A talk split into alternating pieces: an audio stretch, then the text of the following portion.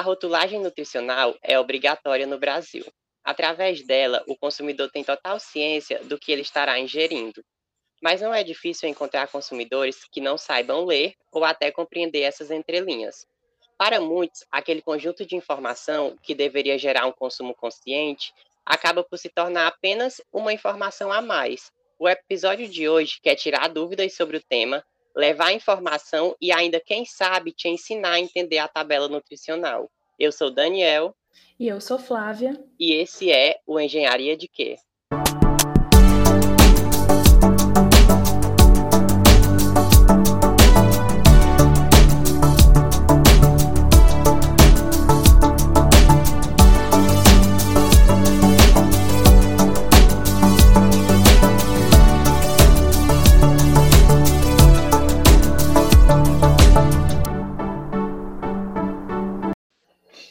Hoje contamos com a presença da professora Amanda Martins, engenheira de alimentos e doutora em ciência e tecnologia de alimentos. Professora Amanda ministra há seis anos o curso de rotulagem de alimentos e é fundadora da empresa de treinamentos e consultoria Learning Foods. Olá, pessoal, muito obrigada pelo convite. Estou muito feliz de estar aqui com vocês e poder esclarecer algumas dúvidas é, sobre esse tema que eu gosto tanto. Com o decorrer do tempo, percebeu-se a necessidade de ter tabela nutricional nos produtos, a fim de que trouxesse um pouco mais de clareza sobre o que estava sendo consumido. Mas de onde houve essa necessidade de ter uma tabela nutricional? E no Brasil, quando foi que isso começou? Ótima pergunta, Flávia, Daniel aí também. É, primeiro ponto, pessoal, que eu explicar para vocês que a necessidade da tabela nutricional, ela nos produtos, nos alimentos, ela surgiu como uma estratégia de saúde pública. Você vai falar assim, como assim, Amanda, estratégia de saúde pública? Na década de 90, a rotulagem nutricional era basicamente aplicada nos alimentos de forma voluntária, tá? A rotulagem ela só era obrigatória na maioria dos países quando a gente fazia algum tipo de alegação, como o alimento era rico, era fonte de determinado nutriente. Só que naquela, é, na, nos anos 90 já começou a se observar que os países, é, em muitos países, começaram é, aumentar né, o número de pessoas sobrepeso e obesidade. Aumentou consideravelmente o número de pessoas acima do peso e obesas na população. E o sobrepeso, pessoal, e a obesidade, vocês sabem que são fatores de risco para o aparecimento de doenças, de vários tipos de doenças crônicas, né? Como pode ser hipertensão, diabetes, é, câncer etc. Então, o que aconteceu? Em muitos países foi discutido na década de 90 a possibilidade de a gente colocar a rotulagem nutricional de forma obrigatória nos alimentos para auxiliar a população a fazer escolhas alimentares mais conscientes, né? E por consequência disso, as pessoas se alimentariam melhor e os custos futuros públicos com a saúde seriam menor, porque as pessoas se alimentando melhor, é, o sobrepeso e a obesidade iriam diminuir, automaticamente o custo com a saúde futura seria menor. O que, aconteceu? Então, na década de 90, muitos países aí, vamos colocar Israel, Estados Unidos, trouxeram a rotulagem nutricional de forma obrigatória nos alimentos. Mas no Brasil, essa obrigatoriedade só foi lá nos anos 2000, né? Em 2000, com a publicação da RDC 94, que a gente teve essa obrigatoriedade da rotulagem nutricional estar em todos os produtos embalados na ausência do consumidor. Apesar de ser obrigatório, boa parte da população talvez observe as tabelas e não as compreenda, porque ainda muitas pessoas têm dificuldade em decifrar essas letrinhas. É, Daniel, muitas pessoas ainda têm dificuldade, eu acredito, porque a gente não tem uma educação nutricional, né, Daniel, dentro das escolas nem dentro da universidade. Se você parar para pensar, você faz o curso de engenharia de alimentos, né? Tudo bem, que está aí, acho que no início, né, que você comentou é, do curso, mas a rotulagem nutricional é um assunto muito passado muito rápido rápido no curso. E durante a, a época de escola, a gente nem vê nunca isso. Então, quando a gente chega é, no supermercado para pegar um rótulo, a gente não consegue entender porque a gente não foi educado, não foi orientado de como é que tem que ler, quais são as informações importantes que eu posso extrair daquilo ali. E é uma coisa que me incomoda bastante, viu, Daniela Flávia, é, há, há um tempo, e por isso também eu recentemente criei um canal é, no YouTube, que eu vou começar a alimentar ele agora, que é o canal Learning Foods que é o canal para a gente aprender, né, aprendendo alimentos, eu explicar para a população de modo geral, tanto de forma técnica ou de forma básica para o consumidor, como conseguir interpretar um rótulo ou tudo da área de alimentos, né, aqueles mitos e verdades, para que a gente consiga entender, olhar aquela tabela nutricional e compreender. Então, hoje eu vejo que a maioria das pessoas não compreendem, porque a gente não tem uma educação nutricional, né, na escola, na formação, e eu acho que isso é muito importante para que a gente consiga ter escolhas alimentares mais conscientes. É normal olhar para a tabela nutricional, Amanda, e ver uma quantidade grande de informações.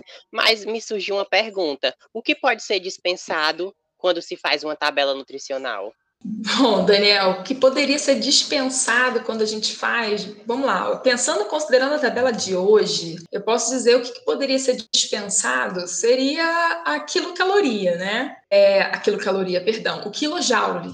Porque quando a gente vê lá o valor energético, ele está em quilocaloria e em quilojoule. Então, são duas formas da gente apresentar é, a energia né, que fornece aquele alimento. E o quilojoule ninguém vê, todo mundo fala assim, ah, quantos, quantos, é, quantas calorias tem aquele alimento, né? Ah, todo mundo fala, ah, tem 100 quilocalorias, mas ninguém fala 420 kilojoule.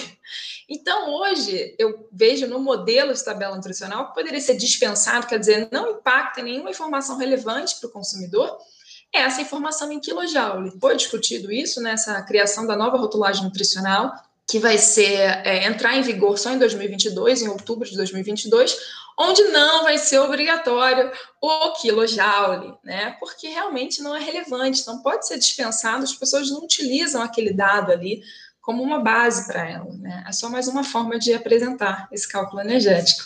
Seguindo o raciocínio de quilojoule, em diversos produtos observa-se diferentes tipos de tabelas e medidas por causa da sua grande diversidade. A informação nutricional que deve estar dentro de uma tabela é por porção, por 100 gramas, ou isso varia de acordo com o produto? Então, Flávia, é, atualmente que a gente tem a RDC 360, a preconizado 359, que são as, as legislações que estão em vigor a rotulagem nutricional, gente é obrigatório fazer a declaração na tabela apenas pela porção de referência. Existe uma porção tá, de referência nutricional que está lá na 359, e essa porção de referência, por exemplo, biscoito, sei lá, 30 gramas, um, um macarrão, 80 gramas. Então, existem essas, essas porções de referência e que a gente tem que utilizar. Atualmente, essa utilizar por 100 gramas essa informação nutricional pode ser adicionada, tá? Não tem problema nenhum. Você pode colocar por 100 gramas atualmente, isso como uma forma voluntária. Agora, já lá em 2022, em outubro de 2022, com a nova rotulagem nutricional, Flávia, nós teremos a obrigatoriedade da tabela estar tanto em porção quanto em 100 gramas. Por que em 100 gramas? Porque isso vai facilitar os consumidores fazerem comparações entre os produtos. Então, atualmente, a gente pode adicionar os 100 gramas, tá? O que é obrigatório é a porção, mas lá em 2022, 100 gramas vai ser obrigatório, tanto quanto a porção. A gente falou bastante sobre a nova rotulagem de 2022, mas da onde foi que surgiu a necessidade e por que foi feita essa mudança para 2022? Bom, é uma, é uma ótima pergunta, Flávia, grande, tá? Vamos lá. Por que ela surgiu? Por que teve que mudar essa rotulagem nutricional? A rotulagem nutricional, ela teve que mudar porque lembra que eu comentei com você no início que o motivo da criação da rotulagem foi como uma estratégia de saúde pública. O que, que quis dizer isso?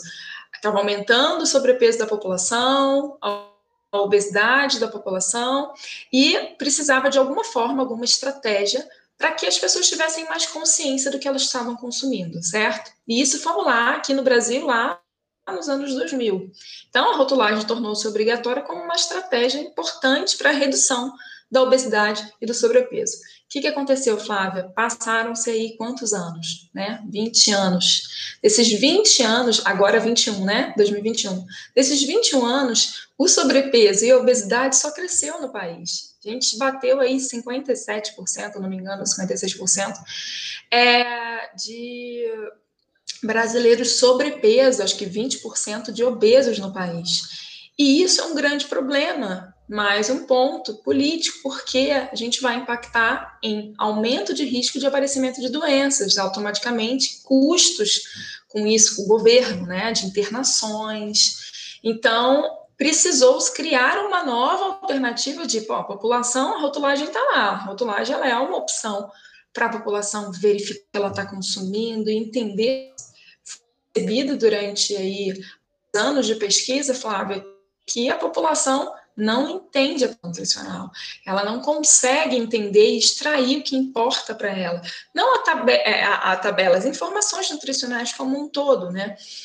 Então, é, resolveu-se, depois de, de tantos anos de, de, de, discussão, começou lá em 2011, mas em 2014, propriamente dito, que foi é, o start, Flávia, desse processo regulatório, que a gente teve aí a mudança, que vai vir, a, a mudança, o novo conceito da rotulagem que está vindo aí, Flávia, vai ser a rotulagem frontal, que vai ser o quê? A gente vai conseguir apresentar nutrientes críticos, quer dizer, nutrientes que estejam acima de um limite determinado é, dentro desse alimento. No exemplo, quando você vai pegar lá um biscoito wafer, você olha o biscoito e fala, nossa, que biscoito gostoso e tal. Você não tem noção se ele é rico em açúcar, rico em gordura. O consumidor, ele não entende nada de ciência e tecnologia de alimentos. Ele não sabe que um aquele biscoito precisa de uma concentração superior de gordura, que tem que ter uma quantidade maior de açúcar, ele não entende. Mas como que eu posso facilitar o entendimento dele? Se eu colocar isso na frente do rótulo escrito lá, alto em, é, alto em açúcar, é, adicionado, né? Eu adicionei muitos açúcares para poder fazer aquela formulação, ele vai conseguir entender qual que é a composição básica daquele produto. Alto em gordura saturada ou alto em sódio. Então, a tabela nutricional a, a rotulagem nutricional ela veio para mudar, para facilitar o consumidor a fazer escolhas mais conscientes. Isso, colocar aqueles 100 gramas, como, como, como eu comentei, e fazer a rotulagem nutricional frontal para facilitar né, o poder de escolha e principalmente também, né, aí nos bastidores, impulsionar a indústria de alimentos a reformular os seus produtos, trazerem produtos mais saudáveis para a população. Agora que você falou sobre a importância dos valores apresentados na tabela, Amanda, é comum a gente encontrar erros nas rotulagens e quem fiscaliza esses erros é a Anvisa? Bom, Daniel, é, vamos lá. É muito comum nós encontrarmos erros né, na rotulagem. Agora, quem fiscaliza isso não é a Anvisa, é a vigilância sanitária, né? As visas locais que elas vão fazer esse processo de fiscalização, ou por meio de algum, alguma denúncia, né? Ou por meio mesmo de fiscalização rote de é, rotineiras, ou por algum programa que foi é, implementado, né? Ah, e agora vai ser feita essa rotula essa, essa fiscalização, né? Mas é responsável a vigilância sanitária. Quem é responsável também para fazer a fiscalização nos rótulos no comércio é o IPEM, Instituto de Pesos e Medidas, né, que é um, é, um órgão do Imetro, que ele faz a fiscalização de produtos que estão no comércio para verificar né, se o peso está de acordo com o que foi declarado. Então, também faz essa fiscalização. Mas, Daniel, é importante que o principal fiscal é o consumidor. O consumidor que tem que fazer essa fiscalização como?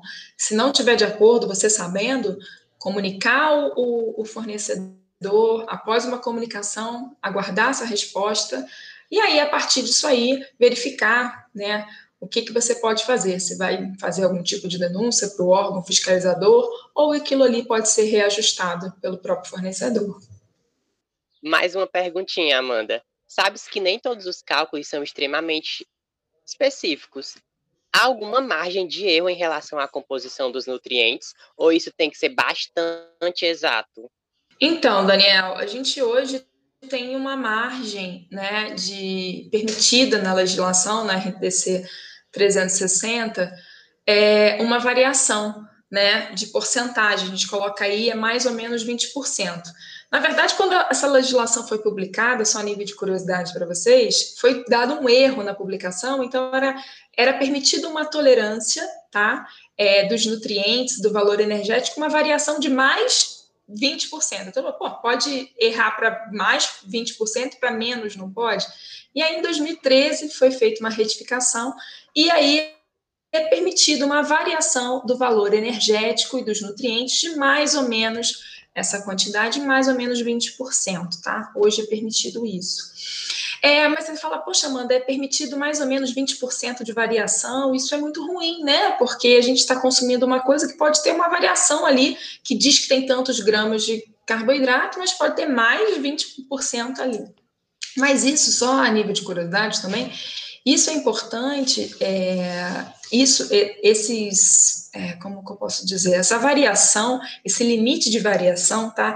Ele é comum isso em vários países. Esse limite de tolerância, né, de variação, ele é aplicado em vários países. Tá? Por quê? Porque os alimentos têm uma elevada variabilidade de composição, tá? Então você vai usar o mesmo, mesmo que seja um alimento, né? Dependendo do lote, vai ter uma variação, os métodos analíticos. Então se faz essa variação de tolerância para se ter um, um critério de fins de fiscalização, tá? Só que acontece, isso é muito, foi muito questionado, inclusive na nova rotulagem nutricional, e aí, o que, que a gente teve, pessoal? Que a, a Anvisa ela foi identificar, entender como eram as normas internacionais, falavam sobre esses alimentos, né? falavam sobre essas tolerâncias de fiscalização, e foi definido que essas tolerâncias elas vão ser são dependentes basicamente da relevância nutricional de um, de um nutriente, né? A relevância do nutriente para a saúde. Como assim, Amanda? Dá um exemplo. Lá em 2022, com a publicação, com a entrada em vigor, na verdade, da nova legislação, é, proteínas, fibras e vitaminas, quer dizer, são nutrientes muito importantes e relevantes para a saúde pública, eles não, o que tiver declarado lá, não pode ser menor que 20% declarado. Então, a gente vai ter essa margem é, não poderão ser menor, aquele valor não poderá ser menor que 20% do declarado. Não vai ter essa margem de mais ou menos 20%. Alguns nutrientes, os valores é, declarados não podem ser menores que 20% e os outros não podem ser maiores que 20%. O objetivo, não sei se ficou claro para vocês, mas o objetivo é tentar definir essa variação baseada na relevância desse nutriente. Então, não vai ter um limite máximo ou não vai ser mais ou menos 20% como é hoje.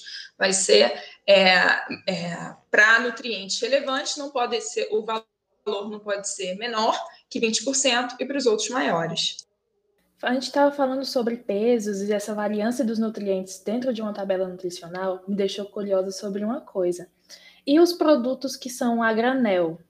É necessário fazer rotulagem nutricional neles, já que eles são feitos por peso ou não? A rotulagem, é, Flávia, ela não é obrigatória nos produtos vendidos a granel, tá? Ou aqueles pesados na vista do consumidor. O que acontece? Os produtos, é, a rotulagem nutricional é obrigatória para os produtos embalados na ausência do consumidor, tá?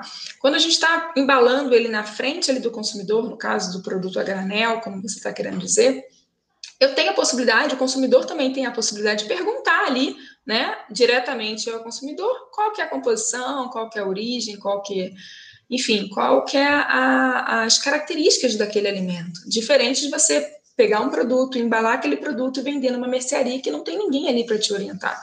Então, produtos vendidos a granel, pesado, eles não têm obrigatoriedade de rotulagem nutricional. Agora, caso aquele fabricante ali, Flávia, queira colocar as informações nutricionais para esclarecer melhor o consumidor, ele pode fazer isso de forma de cartaz, folheto, etiqueta, ele pode fazer isso de alguma forma mais apropriada. Amanda, há destaque de certos nutrientes em produtos. Isso acaba por atrair clientes. Pode-se destacar alguns nutrientes na tabela de informação em relação aos demais, ou isso é considerado irregular? Dá um exemplo. Quando a gente faz algum falando sobre aquele, aquele produto é zero gordura. Eu tenho que explicar que gorduras são essas. Né? Então, nesse produto que eu faço uma alegação, do exemplo de zero gordura, eu faço uma abertura na tabela nutricional de que gorduras são essas, gorduras monossaturadas, poliinsaturadas. Eu faço uma explicação para o consumidor do que, que seriam, que aquelas gorduras todas ali estão zero. Então, é quando a gente abre alguma informação nutricional na tabela, ela tem uma obrigatoriedade pela RDC 54 de 2012, tá? Que fala sobre as alegações e que, dependendo das alegações, a gente precisa abrir. Se aquele produto é fonte de determinada, por exemplo, vitaminas e minerais. Vitaminas e minerais não são obrigatórios, né? Assim, só se estiver acima de 5%, né? E aí se eu colocar num alimento, né, fonte de vitaminas, eu tenho que abrir quais são essas vitaminas. Então, não é uma coisa irregular, é obrigatório caso eu faça algum tipo de alegação daquele nutriente. O consumidor, ele tem o direito de saber o que é. Agora, aproveitando a última pergunta e já linkando com essa que eu vou fazer agora, alguns produtos têm diferentes tipos de tabelas, tais como o tamanho e a qualidade e a quantidade de informações. Existem modelos de tabelas nutricionais? Sim, Daniel, existem modelos de tabelas nutricionais. É, eles estão lá na RDC 360 de 2003 da Anvisa. Esses, esses modelos hoje, atualmente, temos três, tá? É, três modelos, vertical A, B e a linear. A gente precisa utilizar esses modelos que estão preconizados na legislação. Hoje você vê aí uma quantidade de modelos, as pessoas fazem o modelo e fazem a cor da tabela de acordo com o layout da embalagem, né? Mas a gente tem que cumprir o que está lá, preconizado na legislação. Só deixando bem claro que a tabela linear, ela, ela só é permitida ser colocada quando não tem espaço na tabela, na, na sua embalagem para colocar, então você coloca essa tabela linear, que é um pouco mais difícil a leitura, né, pelo formato. E já com a nova, aproveitar já isso também, Daniel, com a nova rotulagem nutricional, vão ter outros modelos, até porque agora vai ser obrigatório, agora, né? Estou falando lá em outubro de 2022, obrigatória por 100 gramas. E terão outros modelos também. E além disso, esses modelos vão ter padrão, então vai ter que ter com fundo branco, vai ter que ter uma margem com tamanho adequado, o tamanho da letra vai ser é, todo padronizado, que hoje a gente tem muita abertura, tá? E a tabela linear ainda vai estar aprovada, mas para ser utilizada é a última das últimas opções. Tá? Então, porque hoje tem escrito assim, caso não tenha espaço, a gente utiliza a tabela é, linear, né? Mas cada um define o que é espaço importante para a tabela e coloca linear para qualquer coisa. Agora vai ter uma regra bem específica para se utilizar em última instância a tabela linear. Mas hoje nós temos esses três modelos, mas futuramente teremos mais. Amanda, existe algum lugar específico na embalagem onde a rotulagem deve ser inserida? Recentemente também foi aprovada a tabela frontal. Então, Daniel, a tabela nutricional ela não tem um local específico para a gente colocar no rótulo, né? O rótulo é dividido, dividido em vários painéis. Então, aí painel principal, que tem o lateral e o frontal, e o painel secundário. O que a gente precisa é que a tabela nutricional ela esteja visível, legível, né? Para o consumidor. Hoje a gente não tem um local específico, tá? Mas em geral a gente usa no painel secundário, né? Essa tabela. A gente põe a tabela. Já a tabela, a rotulagem frontal, né? Rotulagem nutricional frontal, que vai vir aí é, como obrigatória em 2022, ela vai ser no painel frontal. Então, naquela parte frontal que está de frente para o consumidor, né? Para facilitar o processo de escolha alimentar e identificação. Tá? Então, a tabela, é, a rotulagem nutricional frontal, ela vai estar sim na parte frontal do rótulo, no, da embalagem, né? Que vai ser ali de frente para o consumidor. Já a tabela nutricional não tem um local específico, exato no rótulo, como outras informações têm obrigatoriedade, tá? Na tabela, não, a gente fica ao, ao produtor colocar onde que ele é mais relevante esse assunto está bastante em alta, principalmente das últimas décadas para cá, que é a busca por alimentos sem lactose ou sem glúten. A informação que o produto contém lactose ou glúten precisa fazer parte da tabela nutricional? Então, Flávia, é... realmente está né, tá tendo um aumento bem considerável dessa busca por esses alimentos. Mas nem a lactose nem o glúten eles fazem parte da tabela nutricional. Deixa eu só explicar algumas coisas aqui, eu acho que seriam válidas. Primeiro, lembrar que lactose e glúten são coisas diferentes, para quem está escutando aí, e as exigências legais sobre essas, essas denominações, né, essas escritas no rótulo, são, são diferentes também. Como assim? Por exemplo, o glúten, a gente tem que sempre lembrar que o glúten ele não faz parte da tabela nutricional. O glúten ele é uma substância elástica, insolúvel em água, importante para dar estruturas nas massas, pães, etc.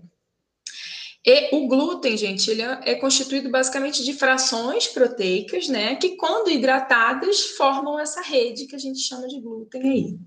De uns anos para cá, é, a gente tem visto um aumento considerável de pessoas intolerantes, né, ao glúten, e na verdade são sensíveis ao glúten, que são sensíveis não celíacos, né? E a gente tem a população celíaca, que acomete basicamente, que tem 1% da população. Os celíacos são pessoas que têm uma doença autoimune, que o glúten, ele faz uma inflamação no, no, no, no intestino dessas pessoas, elas não podem consumir glúten, tá?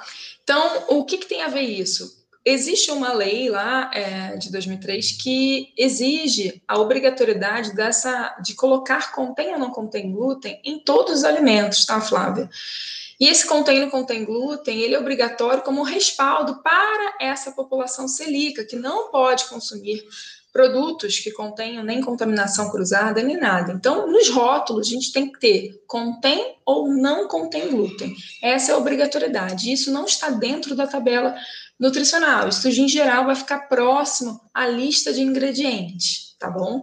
Isso é um primeiro ponto. Então, tanto as pessoas sensíveis ao glúten não celíacas ou os celíacos, eles vão precisar dessa informação e eles vão buscar isso, em geral, perto da lista de ingredientes, tá?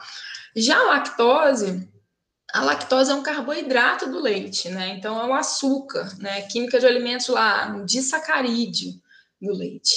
Esse, a lactose foi publicada uma lei alguns anos atrás que alimentos que contivessem é, uma quantidade maior que 100 miligramas por 100 gramas ou ml de alimento, de, de, lactose no alimento, deveriam declarar contém lactose. Então, esses alimentos que contêm lactose, eles são alimentos que contêm uma quantidade superior a 100 miligramas é, por 100 ml ou 100 gramas do alimento, tá?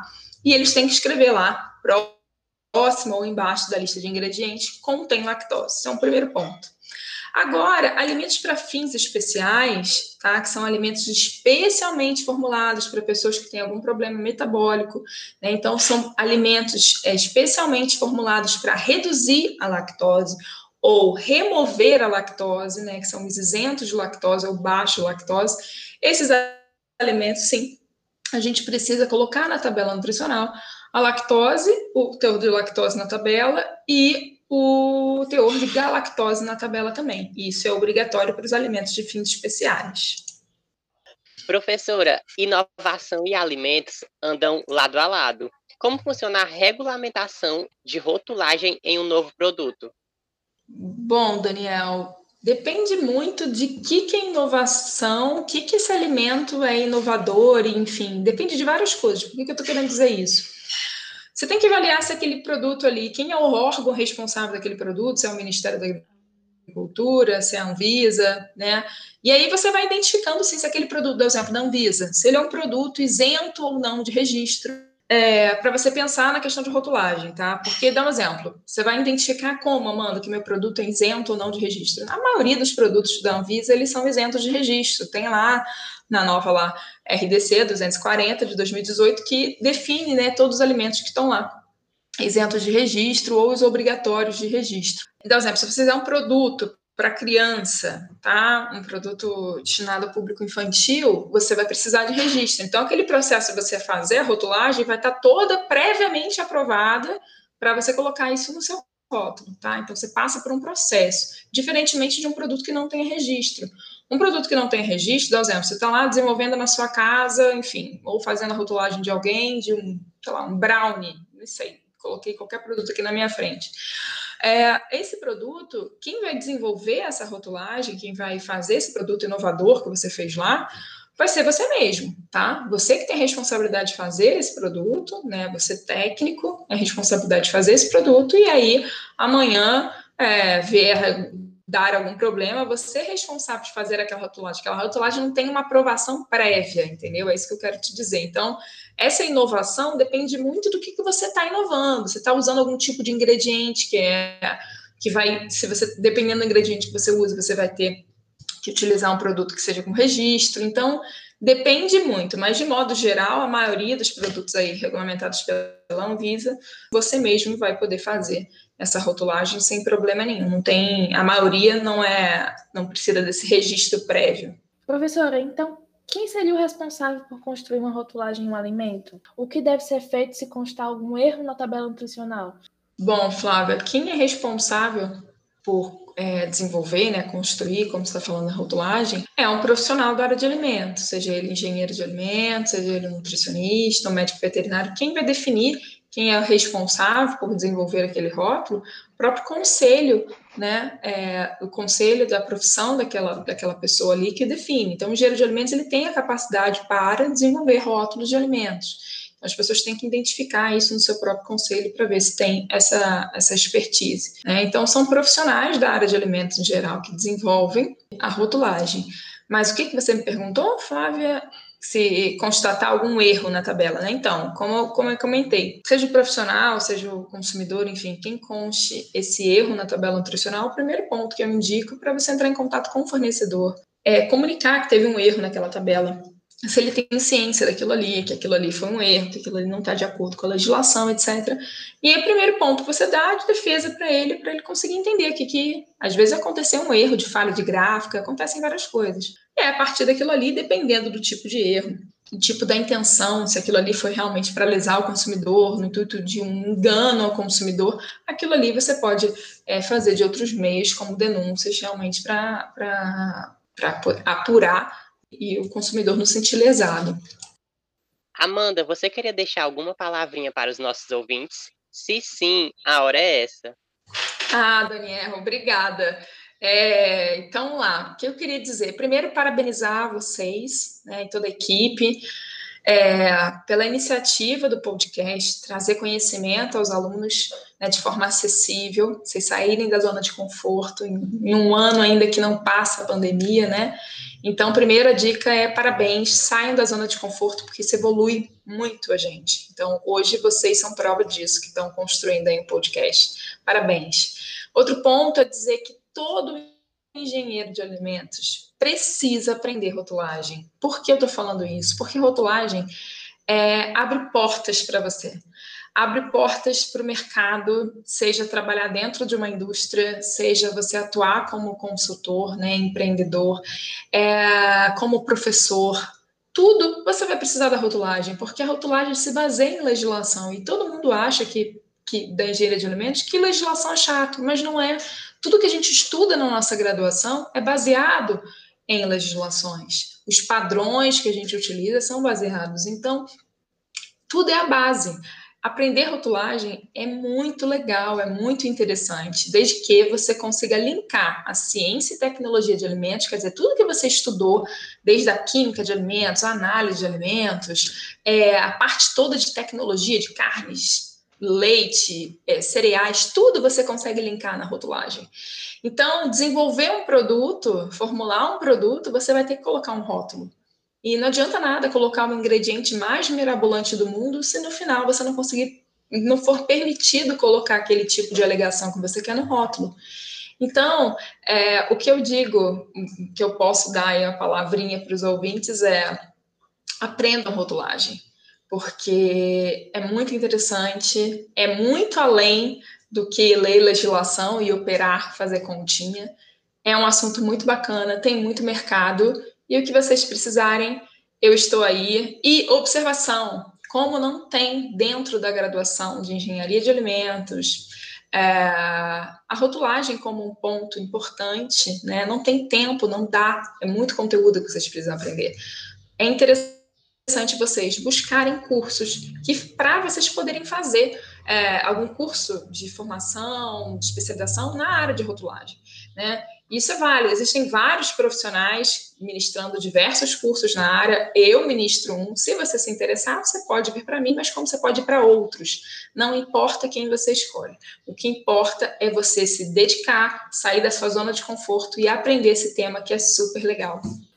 Aqui se encerra mais um episódio do meu, do seu, do nosso Engenharia de Quê?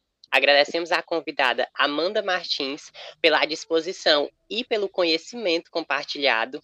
Desejamos sucesso na sua vida pessoal e profissional. E esse é mais um Engenharia de Quê?